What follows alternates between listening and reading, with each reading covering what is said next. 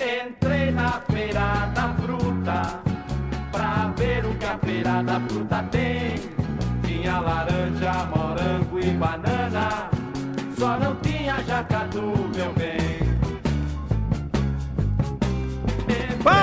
vagabundo, tá começando mais um Papo de Louco. Aqui é o Luciano Munhoz e basta apenas um momento de intensa pressão psicológica para que um indivíduo escolha a loucura como meio de subjugar uma realidade de intenso sofrimento. Olha só que poético, né? Gente. Chorei.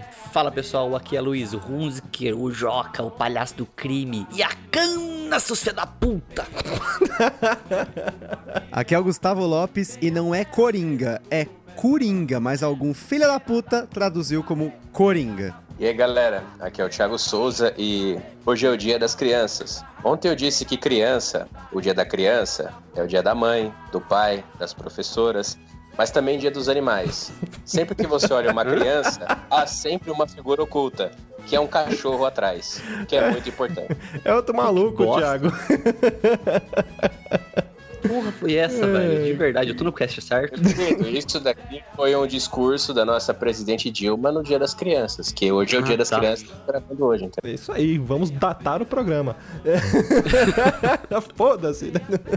Muito bem, senhoras e senhores. Olha aí, vamos aqui bater um papo falando um pouco sobre a história dele, um dos maiores supervilões aí conhecidos do universo DC, o arquinimigo do Batman, do capa preta, do besta fera, ele mesmo, Coringa. Mas antes, vamos para os nossos e-mails. Ao mercado do poder.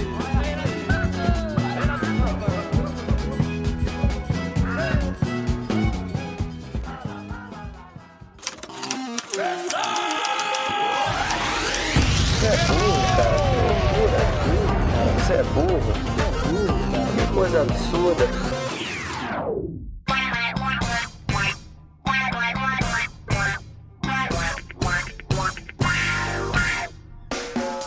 acompanhar a gente nas redes sociais, basta procurar por Papo de Louco no Facebook, no Twitter ou no Instagram. E para ajudar o Papo de Louco a crescer ainda mais, é muito fácil. Basta você compartilhar os episódios com seus amigos em suas redes sociais. Assim, você estará ajudando na campanha do Ololô do Papo de Louco, colaborando ainda mais para aumentar o alcance da nossa audiência.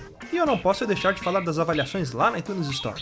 Deixa lá suas 5 estrelinhas e um comentário bem bacana. Lembrando que as avaliações serão lidas neste quadro. E para o ouvinte que deseja nos ajudar financeiramente, você pode colaborar através do PicPay, do Padrim e de doações lá no PayPal. Qualquer contribuição é muito bem-vinda e dependendo da sua contribuição, você pode ganhar recompensas e brindes exclusivos do Papo de Louco. Para você que está chegando agora, lembre-se de assinar o nosso podcast. Ele é gratuito, está disponível lá na iTunes, Spotify e principais aplicativos desta mídia para smartphone. Além do podcast, para você que quiser conhecer o nosso conteúdo na íntegra e a nossa loja, entra lá no nosso site. Tá esperando o quê, rapaz? Acessa lá, é papodelouco.com.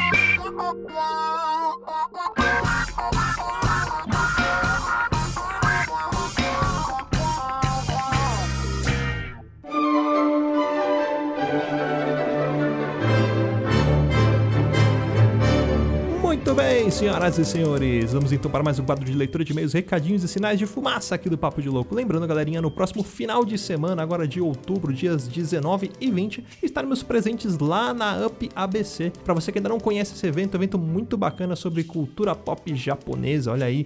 Então fica ligado, se você ainda não comprou seu ingresso, corre lá que ainda dá tempo. Nós estaremos presentes nos dois dias no palco interativo, então vai rolar a atração do Papo de Louco lá, Ultimate Anime Fight, vai lá pra você se divertir, vai ser muito bacana. A nossa participação vai ocorrer por volta das 4 e meia até 5 horas por ali, a gente já tá pintando no palco, então fica ligado, vai ter alguns quadros de aviso, a gente também vai estar avisando a galera que passar ali perto. Bom, outro recado importante a respeito da nossa separação dos feeds do Papo de Louco, mas como assim, Luciano, por quê? Bom, porque o Papo de Louco está crescendo muito, então com o nosso crescimento nós estamos ganhando outros programas. E para ficar uma coisa muito bagunçada ali, tudo junto no feed do Papo de Louco, a gente resolveu separar. Assim, você que gosta de ouvir um cast, mas não gosta de ouvir o outro, não tem a obrigação de baixar todos os episódios. Você vai ouvir exatamente aquilo que você quiser. Então, logo mais, acho que nesse mês mesmo já, já tá saindo essa separação. A princípio, a gente vai lançar o episódio aqui no nosso feed e no outro feed também, mas depois os episódios de cada podcast vão constar em seus respectivos feeds. Então, vamos for que você gosta muito do Omoshiroi, você gosta do Motorcão, você gosta de Mistérios Narrados, mas você não gosta do Papo de Louco, você também gosta do GBG. Você vai lá e assina todos esses outros casts lá e você escuta, beleza? Então vai ser bem mais fácil para você ouvir exatamente o que você quiser. Por falar em programação, se você ainda não viu, nós tivemos o Omoshiroi do Luiz Hunziker e da Aline Hunziker falando sobre The Promised Neverland. Tivemos nosso primeiro episódio do Motorcão, GBG do Gustavo Lopes da Carolina Guzmão falando sobre um jogo chamado Encantados, olha, é muito bacana. E também tivemos lá no Mistérios Narrados do Thiago Souza um conto do nosso amigo MR Terci, um conto chamado A Mulher da Janela. Então escuta lá que tá muito bacana. Bom, hoje eu vim só para dar recadinhos, mas se você quiser ter seu e-mail lido aqui no programa é muito fácil, basta escrever para contato arroba blog.com ou deixar uma avaliação lá na iTunes Store que a gente vai ler aqui, beleza? Antes de chamar o cast, gostaria muito de agradecer aos nossos madrinhos e padrinhas, olha aí. Então, muito obrigado ao Brendo Marinho, Cleiton Medeiros, Dalton Soares, Deberson Nascimento, Diego Silva, Diego Cruz, Fabiana Gonçalves, Gustavo Leitão, Jonathan Silva, João Paulo J, Rebeca Serra, Juan Oliveira, Ricardo Orozco, Sebastião Nunes, Thiago César e Vitor Campanha. Galera, muito obrigado. Se não fosse por vocês, o Papo Tuco não estaria indo de vento em popa, não estaria crescendo tanto. Então é isso aí, bora pro cast e pau na máquina. Thank you.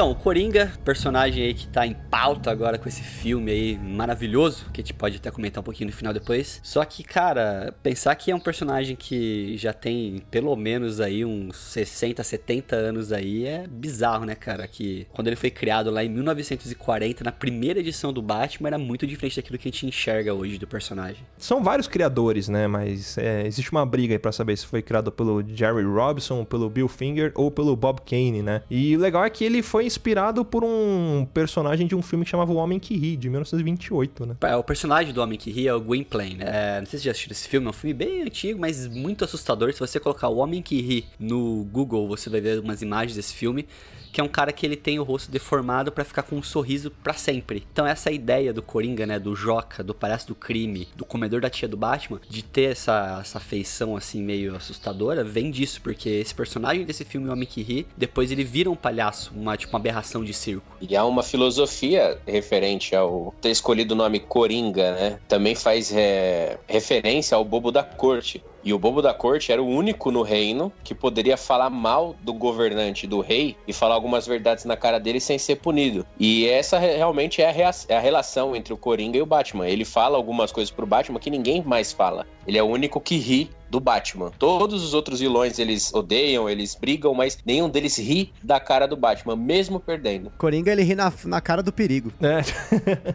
e uma curiosidade, né? O personagem quando ele foi criado era pra ele ter morrido na primeira HQ, né? Só que aí depois ele foi, foi poupado por uma, uma intervenção editorial, vamos dizer assim. E aí permitiu que o, que o personagem continuasse, ele foi progredindo, progredindo, progredindo, e aí ele foi tomando, o, vamos dizer assim, a posição como arqui-inimigo do Batman, né? Na verdade, não era nem pra existir o Coringa, porque na verdade, assim, qual que é a história, né, dessa criação dele?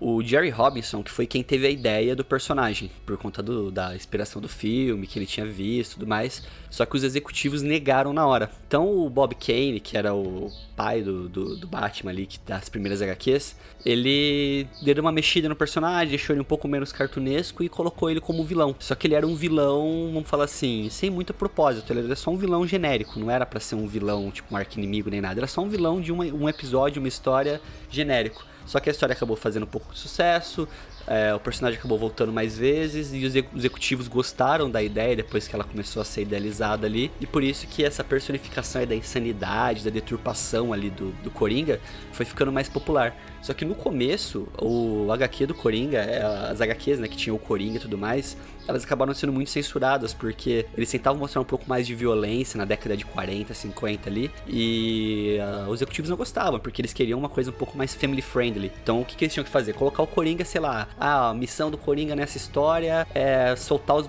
os gorila do zoológico pra bater no Batman, é colocar um ácido que vai fazer, sei lá, derreter os móveis da casa do Batman, fazer uma loção que vai passar na cabeça do pau do Batman e vai cair o pau do Batman. Então essas eram as missões que o Coringa tinha na época. E ele é um, um, um personagem assim, ele não é um meta-humano, né? O Batman, ele, ele, ele- Se você parar pra pensar, ele é exatamente igual ao Batman, né? Porque ele tem dinheiro pra caramba, né? Falando um pouco sobre os poderes e habilidades, vamos dizer assim. Ele é um cara que tem dinheiro pra caramba, que ele conseguiu no crime, e ele é um cara extremamente inteligente. Só que ele é o contraponto do Batman. Ao mesmo tempo que o Batman é um cara muito sério, ele é muito cômico, né? É lógico, do jeito dele, né? A comédia maluca do jeito dele. E muitas das coisas que ele faz, né, tem origem também com a. com- assim, ele tem diversas origens, né? Mas uma delas é que diz que ele era um engenheiro químico. Então, tipo, as armadilhas que ele faz, o choque elétrico, Os sei lá, a que ele flor que usa, né? cospe. É, as flor que cospe ácido, sabe? Aquela- aquele botão que fica no terno, ele aperta e cospe ácido no- na cara do cara. Então, é, são coisas químicas que ele vai usando ali, né? Pra, que era da profissão dele, né? E ele começou a usar aquilo pro mal. É o patati patatá do mal. Mas assim, a- essa versão dele químico, né?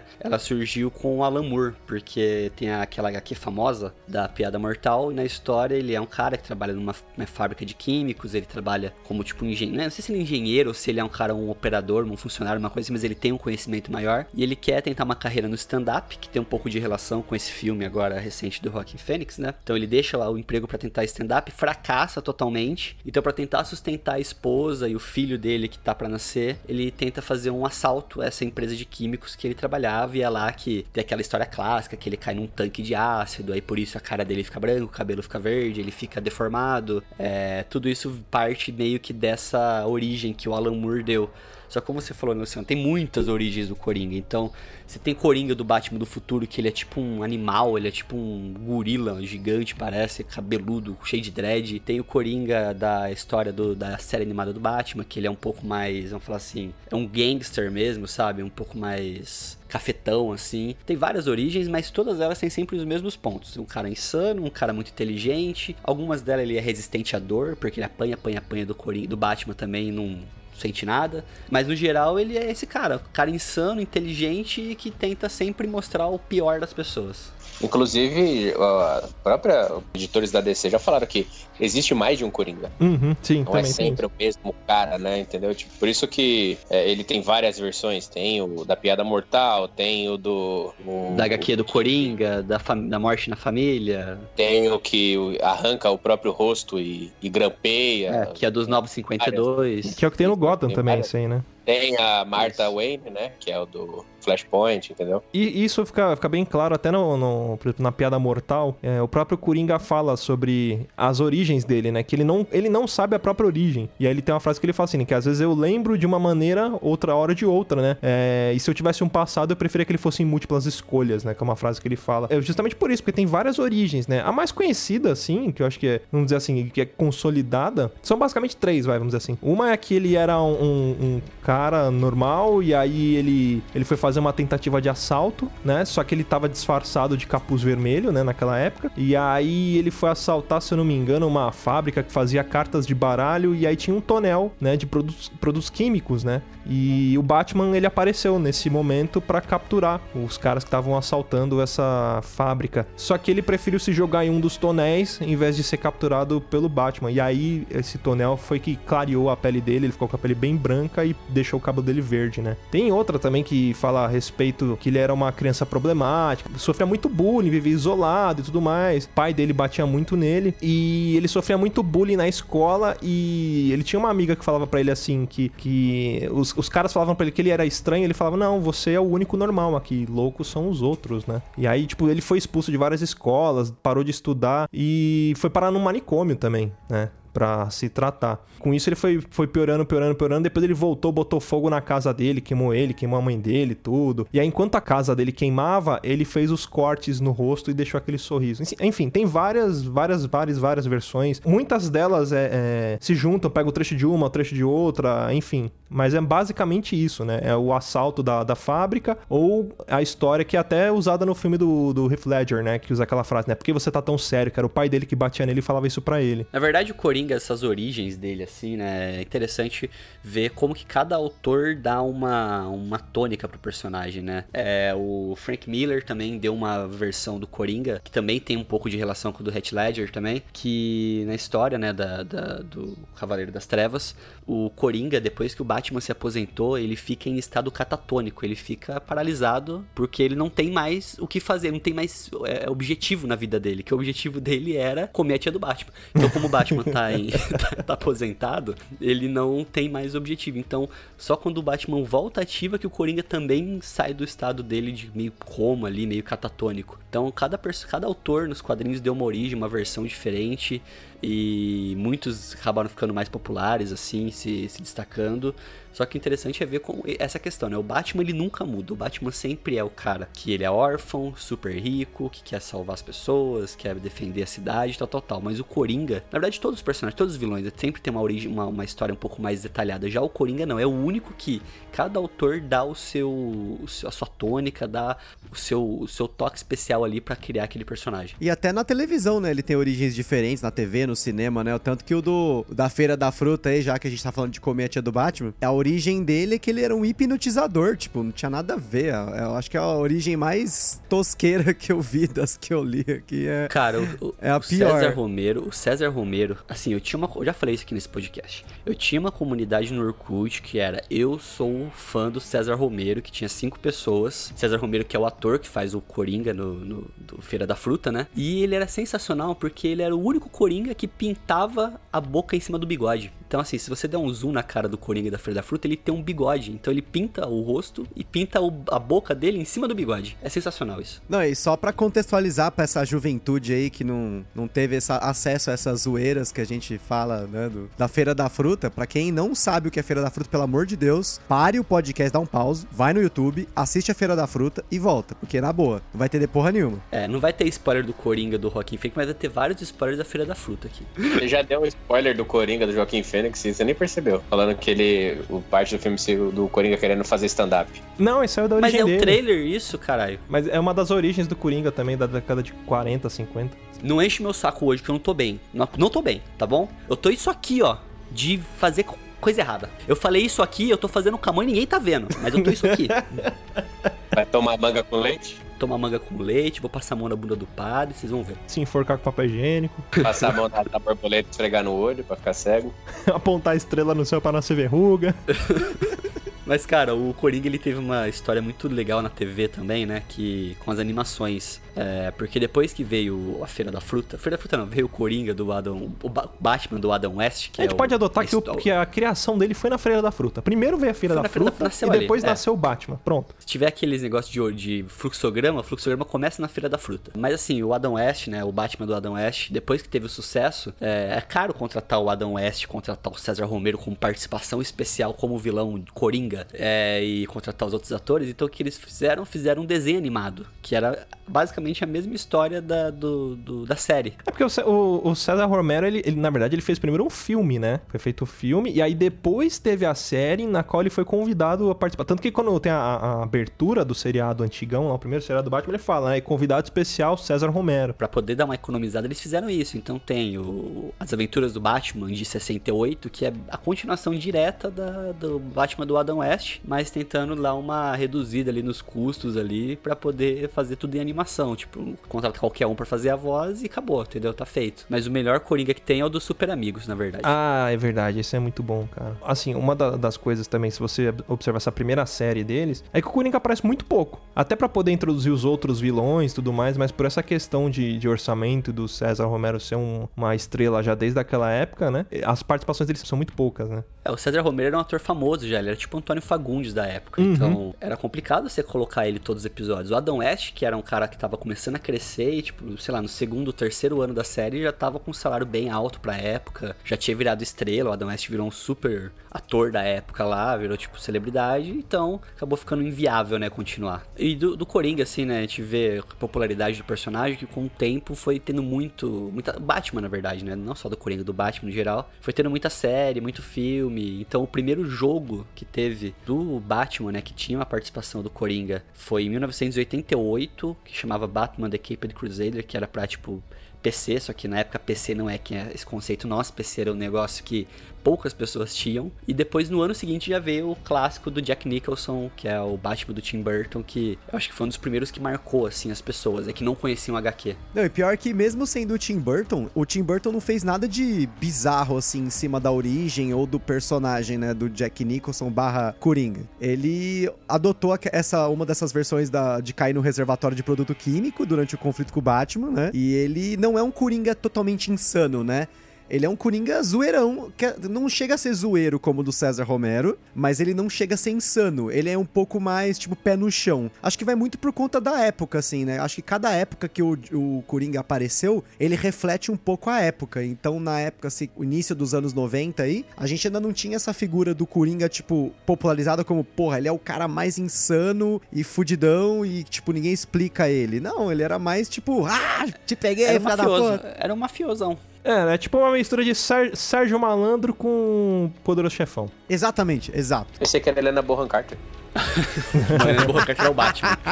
É, Mas o do Jack Nicholson, na verdade, ele é o, ele é o Jack Nicholson de cabelo branco, cabelo verde e pele branca, porque o, o Coringa do Jack Nicholson é o Jack Nicholson. É basicamente isso, não tem muito o que explicar. É, ele é igual o Charlie Sheen, né? Charlie Sheen é o Charlie Sheen tanto na TV quanto na, na vida real. Não precisa esticar a boca do Jack Nicholson, né? Não, não precisa. Só dá pedir pra ele sorrir. É, e legal dessa história do Jack Nicholson, pode dar spoiler desse filme do Tim Burton? Pode, né? De 89 Não, já deu. né? Porra, 30 tem 30 anos, anos, gente, por filme. favor, Puta né? que pariu. Liter- é literalmente 30 anos, né, cara? Olha que bizarro. Que nessa história, na verdade, descobre depois que quem matou os pais do Batman, né? Foi o próprio Jack Napier, que é o, o Coringa, o Jack Nicholson. Então fica esse ciclo aí que o Tim Burton coloca na história que o vilão criou o herói e o herói, herói criou o vilão. Então, um ciclo ali da, de- da relação, dessa afinidade dos dois ali, da dependência um do outro. Tem muito disso, né? Dessa relação também do Coringa com a morte do, dos pais do Batman. Mas não são em todas as versões, né? Tem versão que é outro violão, tem, mas é,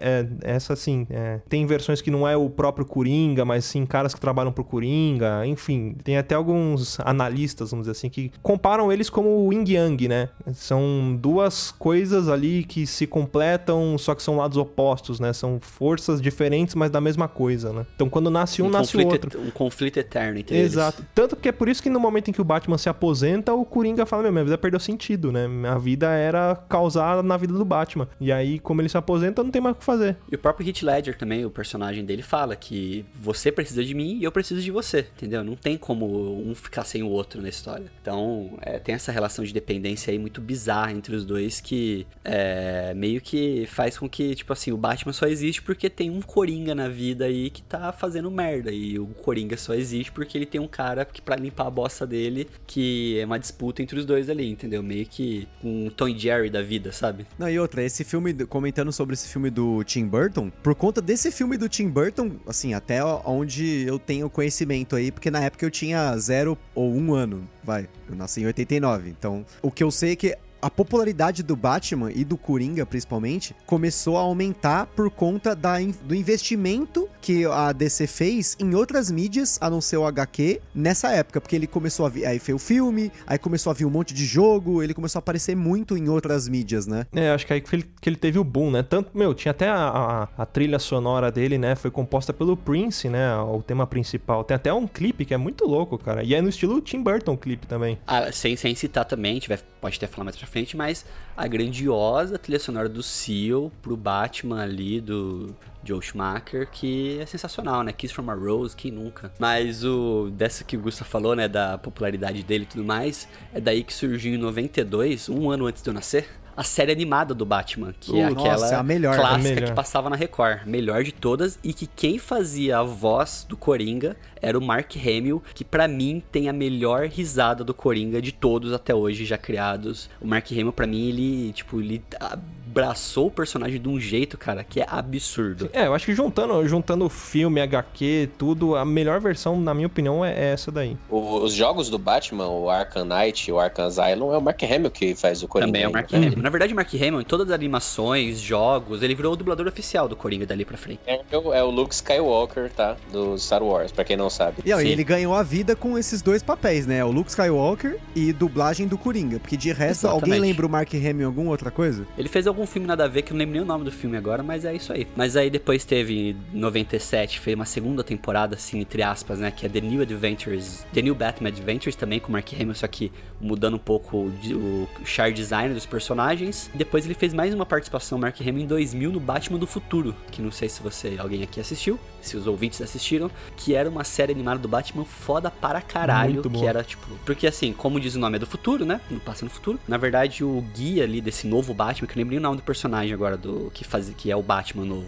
é o Bruce. O Bruce Wayne é como se fosse o mentor ali desse cara que tá virando o novo Batman. É, ele é tipo o Alfred, só que do. só que rico. O, o Alfred, ele também é meio que um mentor do Bruce, você para pra pensar, né? O cara que aconselha ele, que cuida das feridas e tudo mais. E aí no Batman do Futuro, como o Alfred já era velho, já morreu, né? E o, quem assume esse, esse papel de cuidar do Batman é o próprio Bruce, né? Então, é, essas versões, essas participações, todas com o Mark Hamill, cara, é muito sensacional. É, e uma também muito legal que eu lembro era um episódio específico do Super Choque também, que tem uma participação do Coringa. Cara, a DC, a DC, fala pra você uma coisa, você, jovem, mancebo, você fala da Marvel, né? Você fala, nossa, a Marvel, é sensacional, chupa DC. Cara, se você você acompanhar o que a DC faz em animações, Animações e quadrinhos, animados, né? É o forte da filmes DC e nunca foi o cinema, né? Exatamente, porque ela, ela fechou com alguém que não tá ajudando ela, que é a Warner, na minha opinião. Mas assim, a DC, cara, ela manja muito de animação, de quadrinho e tudo mais. Se você soubesse a verdade, você ficaria enojado. A minha infância, pelo menos, eu só lembro de animações da DC e o X-Men, que foi a única da Marvel que realmente valeu a pena assistir. E aquela do Homem-Aranha também. É, do- eu não- nunca gostei do Homem-Aranha, vou ser sincero. Eu- o Homem-Aranha não me, não me comove. Conheço Agora- a galerinha aí que animou inteira agora, depois que você falou isso, Gustavo. Não, não gosto, não, nunca achei interessante. Agora, o- o- as animações do Batman, as animações da Liga da Justiça, cara, era infância, cara. Pra mim era tipo, era comendo cereal assistindo essas porra. Agora, essa galera que não tem acesso à TV Globinho, essas merdas, se fudeu, né? Só um adendo, o nome do Batman do futuro é Terry McGuinness. Ah, é verdade. personagem. É. Agora, um jogo muito bom que tinha era do Super Nintendo. Do Super Nintendo era muito bom o jogo, cara.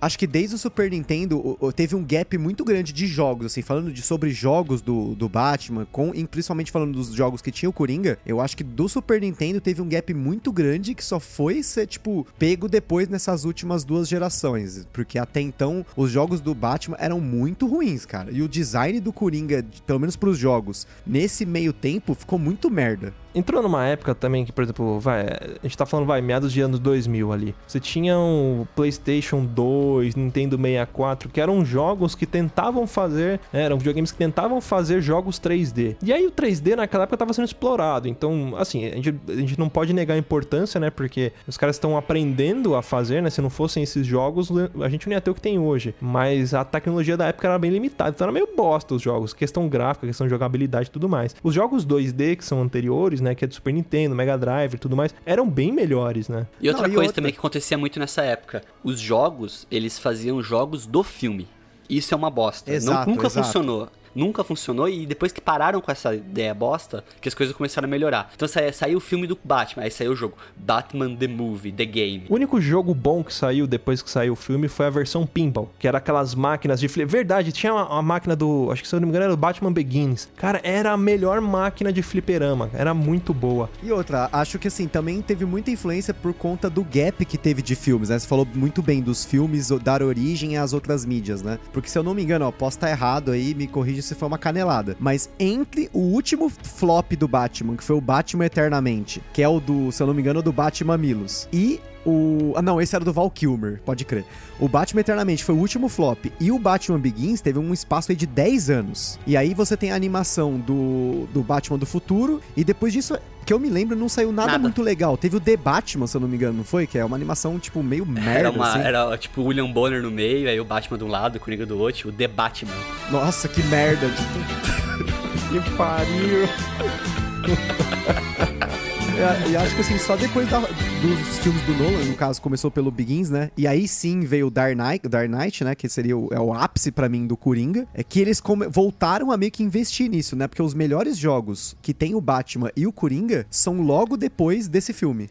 São, exatamente. No mesmo ano, se eu não me engano, que saiu o Dark Knight do Heath Ledger, que pra mim tem um clima muito foda, cara. É um clima, tipo. O Coringa ele não faz nada, tipo, diretamente na história. Ele só cria anarquia, ele só vai plantando a semente do mal ali nos lugares. Tocando ele vai tirando Ele vai tirando a criança do seio da família e colocando na teta da maldade. é. Durante todo o filme e vai, cara. É isso, é muito foda, cara. Ver isso, tipo, o Batman, o Batman não tá atrás do Coringa, ele tá atrás de resolver as merdas do Coringa no filme. Eu queria fazer uma pergunta, e essa é uma pergunta polêmica. Se o Batman de Batman vs Superman fosse o Christian Bale, o filme teria sido diferente? Ah, Não seria eu aquele não filme. acho, cara. Eu não culpo o Batman, sabia? Eu Não, não, teria diferença É. nenhuma. Eu acho que não teria diferença. Eu até gosto do, do, do, do Ben Affleck, cara. Eu não acho ruim, não. Não, eu também acho, mas, por exemplo, o Batman do Ben Affleck não teve tempo da galera criar simpatia. Ah, entendi. Tipo, se fosse uma continuação, né, do Cavaleiro das Trevas ali, né? Isso, entendeu? Tipo, vai, saiu o Cavaleiro das Trevas e chegou o Henry Cavill, aquele lindo, de Superman, dublado pelo Guilherme Briggs. sunga. Outro lindo. outro lindo. E aí, sabe, tipo, eu acho que a simpatia do, do, do fã teria sido melhor. Muito bom, mas eu, eu acho que o Batman do Nolan não se encaixa nesse universo aí do Batman vs Superman. Tipo, é muito pé no chão pra esse tipo de filme, entendeu? Tanto que as origens que eles dão, a, a forma que eles tratam os personagens, os vilões, não, não encaixa, entendeu? Tipo, o, o personagem, a- o universo não, não encaixaria, eu acho. Mas, ó, falando, falando um pouco da versão do Coringa também do, do Dark Knight, na mesma época saiu um outro jogo, né? Na verdade, assim, eles voltaram a trazer personagens da DC Universe no Mortal Kombat vs DC. E aí o Coringa volta a aparecer nos jogos também, né? É aquilo que eu falei, agora com uma tecnologia um pouco melhor, você já tem PS3, Xbox One e tudo mais. Então os gráficos já estão bem melhores e a jogabilidade muito melhor, enfim. E uma inter- história que não tenta seguir o filme. É. Importante Exato. isso também. Exatamente. A história é fantástica isso. também, muito boa. Quem nunca jogou Asylum, pelo amor de Deus, cara, Batman Arkham Asylum pra mim, eu lembro até hoje que eu tava no, tipo, eu sabia que tava perto do final do jogo e eu fiquei até umas 3, 4 da manhã na- nas férias jogando essa bosta pra poder zerar, porque eu tava tão entretido com a história, cara, que eu, eu me senti assistindo o filme de novo, que eu tinha gostado muito do Batman, o Dark Knight, Cavaleiro das Trevas. Eu me senti dentro daquele universo, não não não por conta de personagem, ah, é o mesmo tipo de coringa, mas não, cara, eu me senti entretido por aquilo de tal forma, cara, que eu não queria parar de jogar. Puta, e tem cada plot foda, né, nesse esse jogo. Muito Na, foda. na Mark trilogia, né? também. No, no, no Arkham Asylum, Arkham City, enfim, nessa, nessa trilogia é muito foda. E falando dos jogos, os coringas dos jogos, por exemplo, do- da trilogia do Arkham, são muito bons. Porém, o do Injustice ele é muito ruim. Eu acho ele muito Jared Leto, eu não gostei. Tem um pouco da influência dos filmes, né? Por exemplo, é isso que você falou, é verdade, de ter influência de Jared Leto. Se você pega até as versões de jogos pra mobile, cada momento em que saía um filme que um ator interpretava, né? Não, não só o Coringa, mas também, por exemplo, você pega a Liga da Justiça, você tem lá ó, o Jason Momoa, enfim. Cada personagem, quando saía um, um filme, eles adaptavam e ou lançavam como uma skin nova, ou já na próxima versão o personagem já vinha com a característica do ator que interpretou, né? Que eu acho que é pra uma coisa vender a outra, pra ter associação de imagem e tudo mais, né? Mas assim, o Coringa. o- o- já, por que, que eles estão usando mais. Eles usaram nessa época o Coringa do Jared Leto e, por exemplo, do Heath Ledger, ele não foi tão usado. Porque assim. Na boa, os três filmes do Nolan não dá pra considerar eles uma trilogia DC padrãozona super-herói. São filmes de drama que tem uma, um embasamento ali no universo de super-herói. E na boa, o Dark Knight, o filme foi tão chocante que eu toda vez que tá passando na televisão eu assisto. Meu, eu, eu preciso parar pra assistir, mas chegou um ponto que eu falei, meu, eu preciso entender esse filme. Eu peguei o roteiro desse filme, eu imprimi essa porra, são quase 200 páginas de roteiro. Eu assisti o filme lendo o roteiro ao mesmo tempo pra tentar sacar de onde que os caras fizeram um filme tão foda. E, cara, o roteiro desse filme é sensacional. É que é chato pra caralho pra quem não gosta dessas coisas. Tipo, de pegar roteiro de filme e ler e, e ver como é que o cara pensou a cena e como ela foi filmada. E, cara, o roteirista desse filme e o diretor, obviamente o grande Nola, pegaram a visão de tudo. Foi uma visão única, assim. É um negócio perfeito, cara. E o Hit Ledger, ele abraçou isso de uma forma tão forte que até existem aí as polêmicas aí que falam que ele se matou por conta de ter interpretado o Coringa e ter entrado na cabeça do Coringa, né? Tem umas histórias aí que ele se trancou no hotel e ele ficava, tipo, escrevendo num diário. E esse diário tem um monte de coisa perturbadora que é muito parecido com os diários que você vê em outras interpretações do Coringa, né? Tem muita, tem essa semelhança, né? Que ele, ah, eu preciso, ele tem um diário, né? Tem algumas interpretações dele que tem esse diário. E o, o diário do Heath Ledger como ator, fazendo essa coisa aí de interpretar o personagem, de viver com o personagem, você vê ele ficando maluco. E não é à toa que o cara ganhou o Oscar, tipo, pós-mortem, né? Por conta do, do papel, né? Até diz a lenda que o próprio Jack Nicholson falou, conversou com ele, né? Falou pra ele tomar muito cuidado com essa. Porque os caras, quando eles vão interpretar, eles fazem uma parada chamada laboratório, né? Que é a vivência mesmo. Puxando um pouco aqui pro Brasil, se você assistir lá o Cidade de Deus, tem a, o cara lá do, do Zé Pequeno, lá, o Dadinho se transformando no Zé Pequeno. Ele fez um, um assim, um coach muito foda para ele vestir o personagem, né? Porque você precisa acreditar naquilo que você tá fazendo. Então você precisa realmente ser o personagem. Você não, não tem que interpretar. Você precisa sentir mesmo que você é aquilo. Isso que você falou é aquela técnica de method acting, é que eu não sei como que é a É, tradução em português. é, É, isso. method acting, né? Os Ah, caras, pode ele tem, ele tem que acreditar que ele é realmente aquele personagem. Tipo, ele não, ah, eu sou um ator e enquanto eu bato cartão porque eu sou profissional. Não, ele acredita que ele é o cara. É, e os caras geralmente, tipo, sai do set, continua atuando, não sai do personagem. Tem muito ator que faz isso. Aquele. A Grazi Massafera passou uma semana na Cracolândia pra, pra ver como é que era ser uma viciada em crack pra, pra minissérie lá. Tipo, aí você pensa, mano, a Grazi Massafera disfarçada de craqueira, tá ligado? Então, esse cara que fez o Crow, ele, ele, tipo, ele teve que ficar, vai, não sei quantos dias num sítio dele, sozinho, pra ele, tipo, não falar o menos possível, porque ele não conseguia tirar os trejeitos de gay dele. Eu falo, tipo, mas imagina, tipo, você. É, é o seu cérebro, né? Tipo, ele acostuma, ele entende que aquela é a nova realidade dele, né? Eu tive isso, cara. assim, na época de escola, um alt tab aqui. Eu imitava muito o Silvio Santos. Então tinha um momento em que eu respondia a chamada igual o Silvio Santos. Eu falava com a professora igual o Silvio Santos. E aí eu percebi que eu não conseguia parar. O Thiago puxando aí um monte de laboratório, eu ia, eu ia puxar o Daniel Day-Lewis, o cara me puxa o Crow, me puxa a Grazi. Cara, eu tava pensando no Daniel Day-Lewis também. Daniel Day-Lewis bom. ganhou o Big Brother? ganhou um troféu imprensa ou um Melhores do Ano do Faustão. Nunca apertar a mão do Silvio Santos. Cara, mas da, da- disso, né, do, do jogo, do, do, do Arkham Asylum, Arkham City. Depois teve o Arkham or- Oranges, que não é o Mark Hamill que dubla, que é uma versão mais jovem. É o Troy Baker, que é um puta de um ator de jogos de videogame. Se você não conhece o Troy Baker, procura que eu acho que, se não me engano, ele foi quem fez o Joel do Last of Us também. Uhum. Sim. É, é um puta de um ator, cara. O Troy Ele Baker tá no é Metal foda. Gear também, ele, ele esteve Tá no Metal, Gear. Então ele não dublou, né? Mas depois em 2015, no Arkham Knight, que é o último jogo da série Arkham, o Mark Hamill volta pra fazer o Coringa. E cara, o personagem, assim, o, o Coringa, a personificação dele, é muito interessante ver essas mudanças que ele teve durante os anos, que a gente falou, né? Até chegar em 2016 com o Jared Leto, que foi, eu acho que a versão mais fora do, do que estava acostumado de ver do personagem, né? É uma versão mais gangsta, mas uma versão, eu falo assim, mais jovial. Funkeiro. Assim, não, de boa, é um funkeiro. É. É. um funkeiro. Tem a sua importância, eu acho assim, tem muita crítica a respeito, justamente por ele ter sido bem diferente, né? Ter é, atendido as, as expectativas que o público imaginou que seria, né? Por conta do que já vinha sido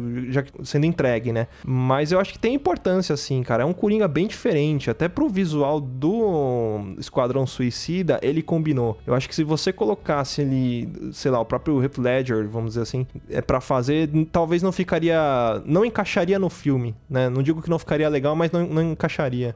Mas se coloca esse Coringa contra o Ben Affleck, também não combina. Também não combina. É, não, não, não teria como. Qual foi o maior erro? O maior erro desse Coringa foi que o trailer vendeu uma coisa e o é e na verdade era aquele trailer do Esquadrão Suicida quando aparece o ele dando aquela risada. É, é, é, meu Carlos Alberto Dark, tá ligado? E o E aí ele fala: "Não, eu vou te machucar, eu não vou te matar, só vou te machucar muito, muito feio". Aí você fala: "Caralho, esse Coringa vai ser tipo psicopataço". Aí entrega Não é. o fanfarrão. Mas parece que o filme ia ser assim, né? Ele ia ser bem pesado, só que aí a DC tava tendo muita crítica por conta do, da Liga da Justiça, que o pessoal falou que foi muito escuro, que não sei o que, não sei o que. E aí eles meio que reeditaram o filme inteiro e ficou aquela bosta. Não, não, não. Na verdade foi o seguinte, ó. O filme ia ser bem pesado, aí saiu Guardiões da Galáxia. Aí eles falaram, puta, essa porra fez sucesso, fudeu, hein? Vamos mexer tudo aqui pra deixar divertidinho, engraçadinho? Vamos. Aí coloca pônei, aí muda sei lá o que, aí coloca piadinha no meio, aí virou um- uma tentativa de ser um Guardiões da Galáxia feio, entendeu?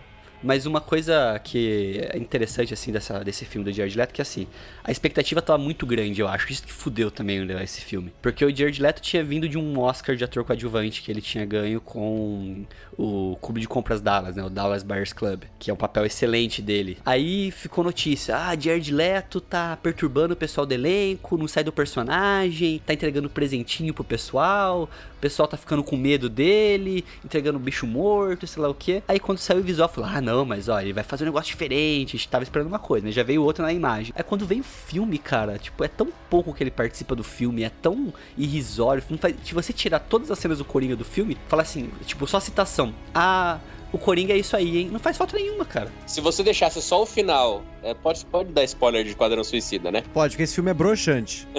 Se deixar só o final, que é ele resgatando a Arlequina, e tirar todas as cenas é, restantes dele do filme, tipo, ele não faz a mínima falta. É, ele tá como coadjuvante ali, né? Eu acho que nem coadjuvante, é, é, é tipo o César Romero, participação de luxo. É, exatamente isso. O Stan Lee nos cameos dele são mais importantes que o Coringa nesse filme.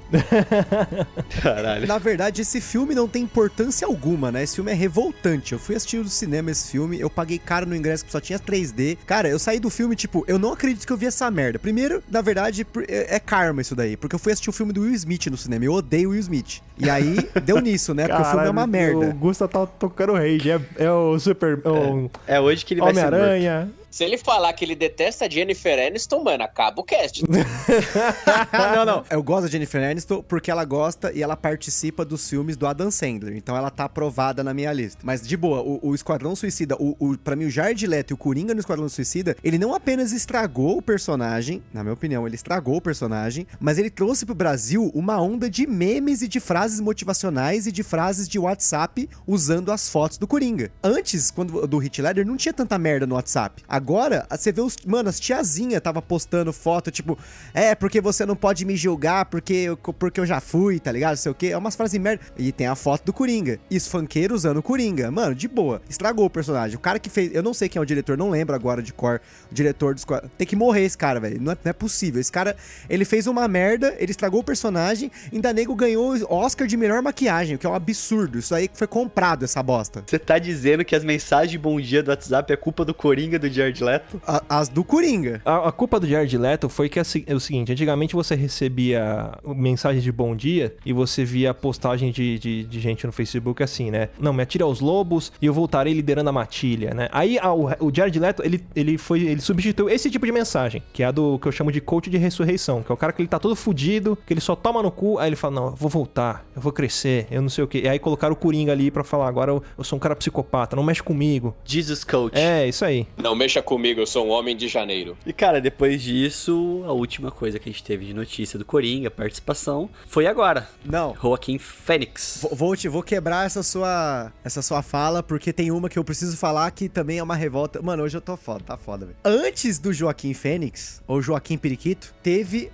o Batman Ninja com a participação do Coringa. Ninguém lembra disso. Mas eu perdi meu tempo assistindo isso. Como é que é? O Bad Blood, você tá falando? Ou não, da não, animação? tem um filme, tem um filme que chama Batman, Batman Ninja. Nossa, tem Netflix, que, tem Netflix. Que existiu isso aí. Que é o criador do Afro Samurai, que é um puta de um anime absurdamente foda, que resolveu pegar vamos dizer assim, os vilões do Batman, não apenas o Coringa, mas aparecem outros vilões, e fazer uma interpretação pro, vamos dizer assim, como se fosse uh, pro universo de animes, né? E aí, chega um, um nível do filme que o Coringa, ele tem um Megazord. Cara, não perca seu tempo assistindo esse filme, mas se você tem tempo e, tipo, quer, tipo, caramba, eu quero perder meu tempo, quero jogar fora uma hora e pouco da minha vida e sair revoltado, beleza. É, é esse que o Coringa esquece que ele é o Coringa? É. Ah, Exato. eu assisti, eu assisti, é. Assim, é, é, se você quiser perder tempo com alguma coisa diferente, não é bom, mas se você quiser perder tempo com alguma coisa diferente, assiste. Não, mas olha que interessante, você assistiu, você assistiu e não lembrava que assistiu de tão ruim que é. É, é exatamente. Não, não causou nenhum impacto. E ninguém né? lembra. Né? E ninguém lembra, porque a gente tá numa falando da cronologia aqui, Coringa, não sei o que, essa animação. Ninguém ia lembrar do Batman Ninja, porque é uma bosta. Capuz vermelho nesse Batman Ninja, ele usa um cesto, tá ligado? Na cabeça. E da hora, tipo assim, o Batman tem um clã ninja, o clã do morcego. em volta dele. Ah, é, é. muito- é bom, vocês não gostam, vocês são tudo caras coração peludo. Mano, o bagulho é divertido. O Não, Robin tem um macaco, velho. O Robin tem um macaco. É muito louco, disse Thiago. Cara, o meu problema foi a hora que apareceu os Megazord, mano. Aquilo tinha um Megazord hindu, tá ligado? Uns bagulho muito bizarro. O Robin, ele encontra um clã de macacos na montanha. Aí os macacos se juntam, fazem um Megazord macaco pra enfrentar os outros. Mano, é muito da hora. É muito ácido, tá ligado? tipo, ó, Você sabe que eu assisti esse filme porque na IGN, porque eu adoro acompanhar a IGN, não adorava, né? Hoje não, né? Tinha dado 9.7 de 10. Eu falei, caralho, mano, os caras deram uma nota muito alta pra essa animação. Tipo, é, eu preciso assistir. Aí, mano, pra quê, né? E eu lembrei de uma coisa que agora também tem um que a gente esqueceu de comentar, que isso é de quadrinho recente também, que é a série Metal do, da DC, que o Scott Snyder ele fez a versão que é o um Bat-Coringa, é o Batman que ri, que eles chamam, né? Que é muito da hora visualmente, tá? Não, não cheguei a ler, porque não tem tempo pra isso, não tive tempo ainda, mas a, visualmente é muito legal e o pessoal fala que o Scott Snyder, pra quem não sabe, é o Batman dos 952, esse Coringa aí com a pele arrancada do rosto e tudo mais, é dele. E falam que a história é muito boa, que na verdade meio que o Batman mata o Coringa e fica infectado com a toxina do Coringa e começa a cair na loucura, entendeu? Então, é, para quem tiver curiosidade, uma história mais recente aí, com um arco fechado, começo, meio e fim, falam que esse Batman metal é muito bom. Bom, e por final aqui, pra gente encerrar o cast, lógico que a gente vai falar um pouquinho sobre o filme do Coringa aí que teve com o Joaquin Phoenix. A gente não vai dar spoiler, né? Porque a gente não é desse tipo de gente, a gente não estraga a experiência dos outros em troca de download. Sem spoilers, acho que cada um fala um pouquinho do que, que achou do filme. Porque tem muita polêmica, tem gente que gostou, tem gente que não gostou. Por exemplo, eu, do meu lado, eu gostei bastante, principalmente por, sem dar spoilers, mas é o que todo mundo já sabe, por tratar do Coringa mais em questões psicológicas, né? De você entender as razões, a- a- as patologias que levaram ele a se tornar o Coringa, né? Até tendo contato com algumas pessoas que, que possuem alguns tipos de, de, de sintomas, ele tem esse lance de dar risada por qualquer coisa, ou quando ele tem alguma, algum afeto emocional, que aquilo foge do controle dele, né? Então eu achei muito legal isso, ele trazer o Coringa pra realidade ne- nesse ponto, assim, de ser completamente tangível e, vamos assim, justificável do porquê que ele se torna o, o Coringa, sabe? É, mesmo é, essa questão de, ah, é por conta dos do bullying, dos traumas, não sei o que, aquilo que fez ele se tornar no- o que ele realmente era, né? Então eu gostei muito, assim, achei que foi um puta filme. É, não sei se seria o meu Coringa favorito, mas tá entre os, assim, e, e tá muito bom o filme. É, o nome dessa, dessa condição do Coringa se chama afeto pseudobulbar. Se você jogar no YouTube isso daí, você vai ficar assustado com, com a veracidade que o Joaquim Fênix consegue transmitir dessa condição.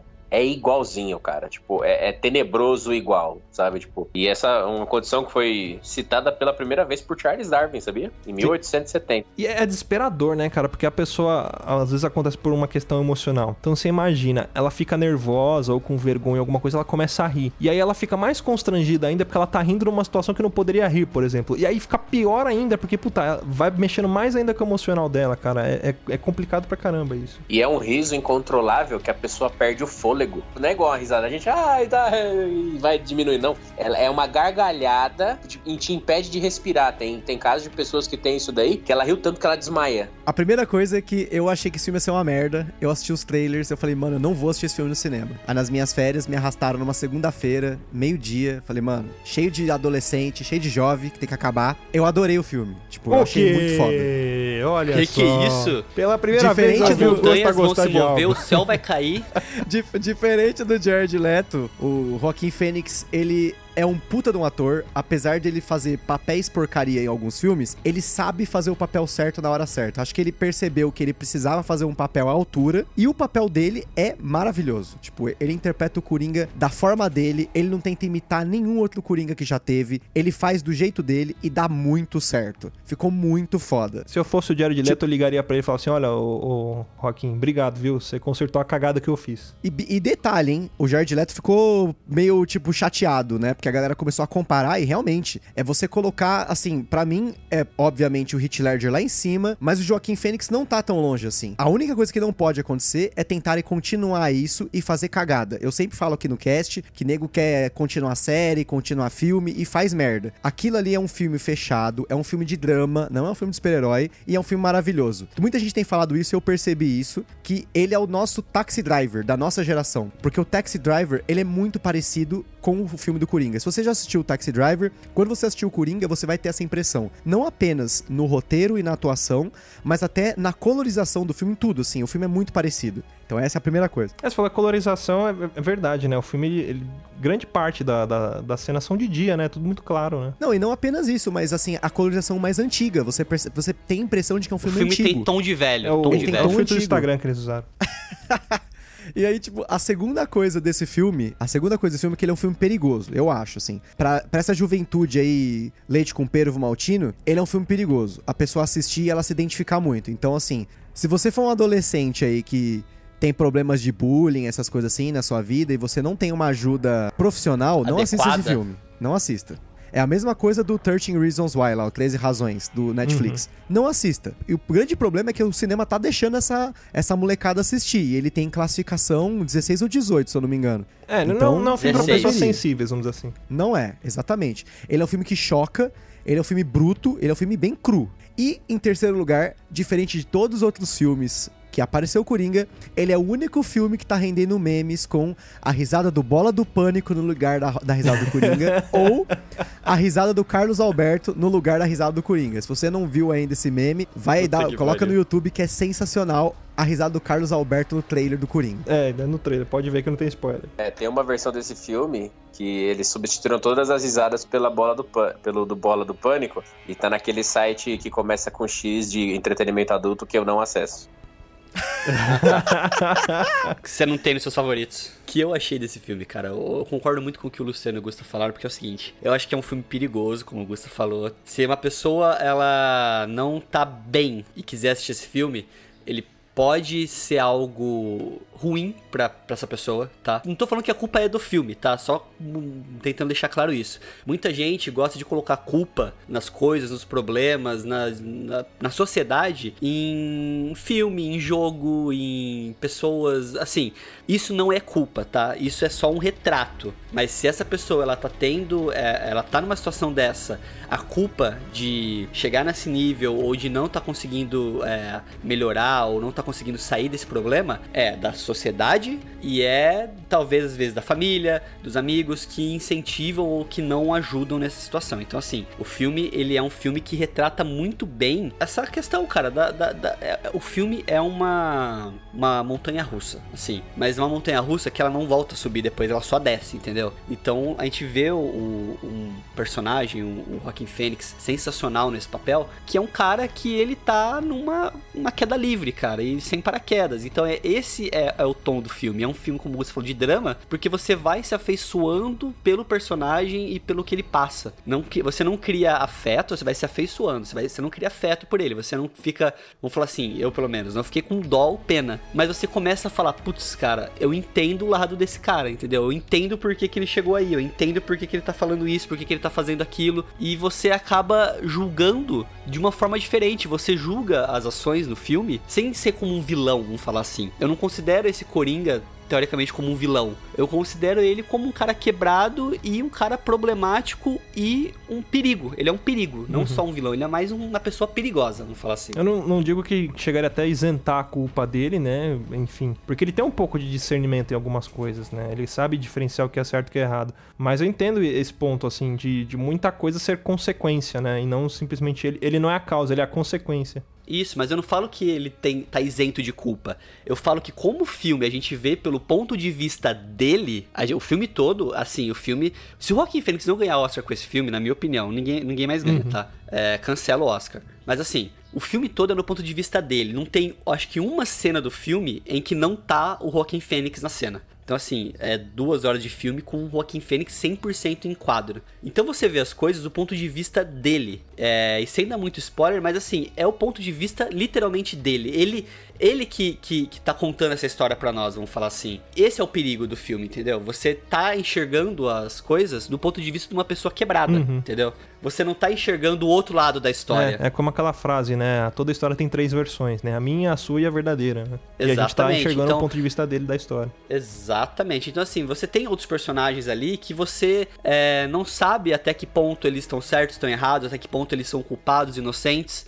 O único que a gente acaba julgando 100% e fala, ah, ok, eu sei disso, eu sei daquilo, é o Coringa, é o protagonista do filme. Então, esse que é o perigo que eu falo. Ele não tá isento de culpa. O personagem, ele é quebrado porque ele também é uma pessoa que não... que, que- é ruim, vamos falar assim, pra sociedade.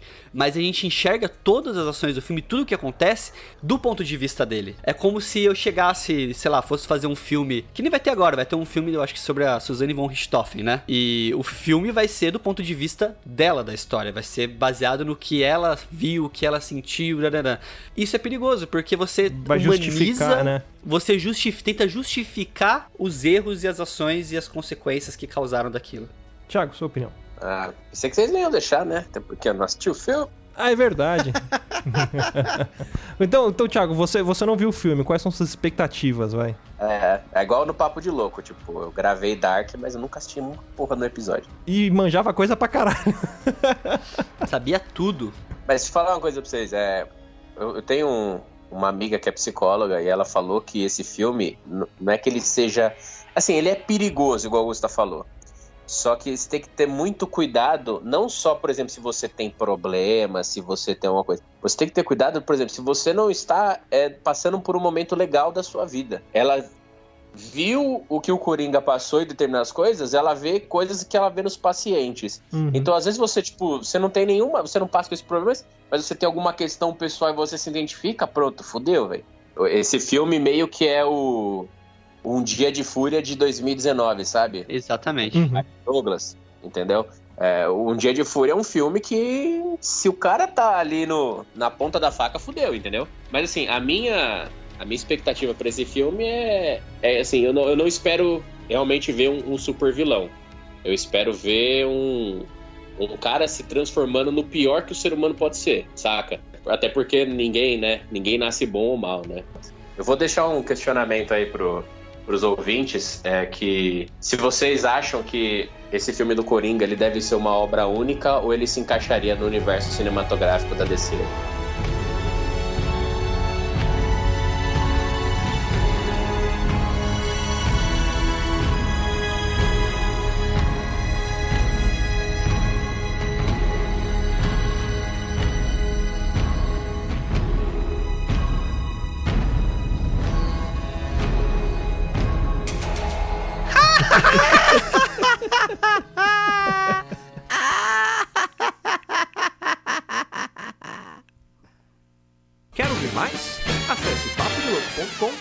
Nosso podcast.